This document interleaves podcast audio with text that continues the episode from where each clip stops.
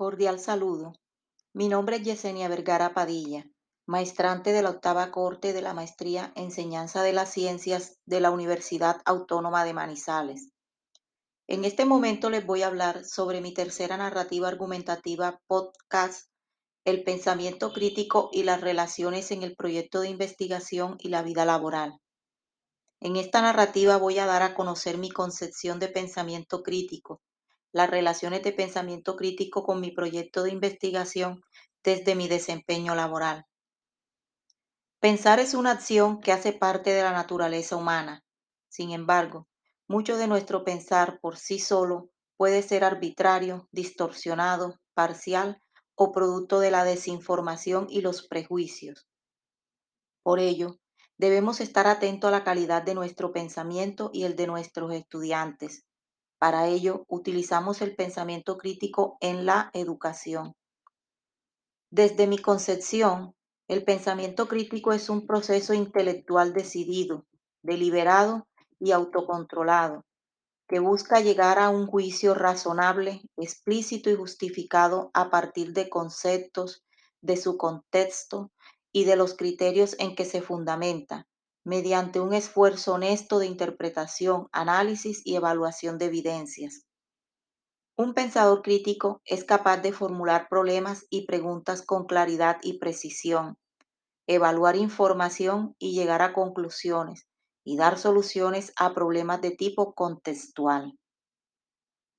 Al respecto, Tamayo, Zona y Loaiza 2015 afirman que el pensamiento crítico busca no solo reconocer la problemática y sus dificultades, sino también el establecimiento de diferentes puntos de vista y sus posibles soluciones. Esto posibilita que se amplíen los marcos conceptuales de los sujetos que les permitirán escoger la solución que más satisfaga la resolución del problema y potencia el desarrollo de todas sus capacidades cognitivas. En concordancia con lo anterior, el pensamiento crítico es un proceso de búsqueda de conocimientos a través de habilidades de razonamiento, de resolución de problemas y de toma de decisiones que nos permiten lograr con mayor eficacia los resultados deseados. Saiz y Rivas 2008.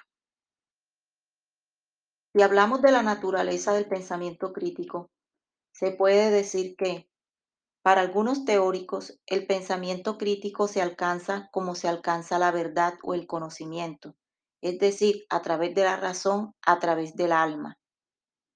El lenguaje y las experiencias sociales son fundamentales para que cada ser humano tenga conciencia, intencionalidad y creencias en niveles superiores, tal y como lo exige el pensar, el pensar crítico.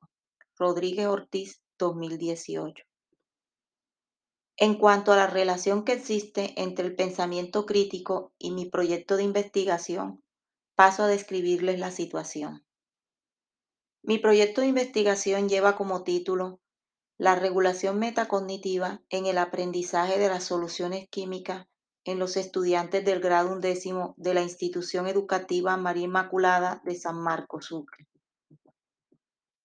Teniendo en cuenta que la metacognición es una habilidad de pensamiento crítico.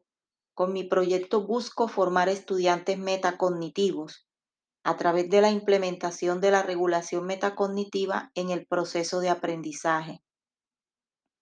Dichos educandos tendrán la oportunidad de realizar estrategias y elegir la que crean adecuada, es decir, hacer una planeación que les permita un buen desempeño y alcanzar la meta propuesta.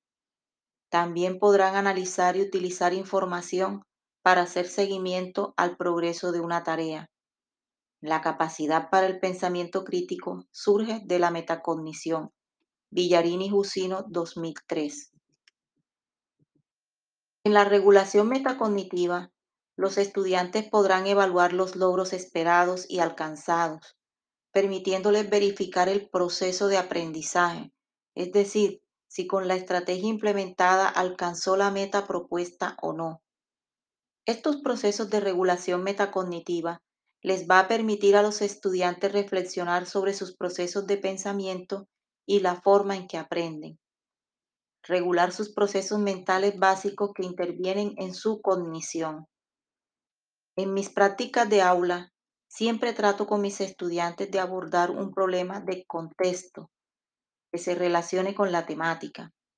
Esto le brinda a los educandos la oportunidad de reflexionar sobre cuánto saben del tema y argumentar de manera ordenada las posibles soluciones según sus conocimientos. Dicha situación problema y la motivación hace que los estudiantes se muevan a buscar información sobre la temática y a reflexionar o evaluar sobre cuál es la más viable para solucionar dicho problema. En este proceso de construcción del conocimiento, los estudiantes deben ser críticos a la hora de elegir la información adecuada y veraz.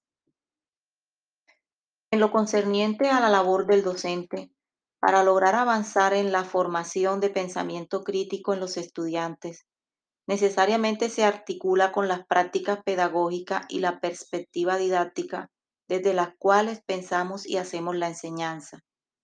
Teniendo en cuenta lo anterior, termino mi narrativa con un aporte valioso de Tamayo, Zona y Loaiza 2015, que afirmaron que, a partir del actual del maestro en su contexto de aula, es como se puede incidir en el desarrollo del pensamiento crítico en los estudiantes.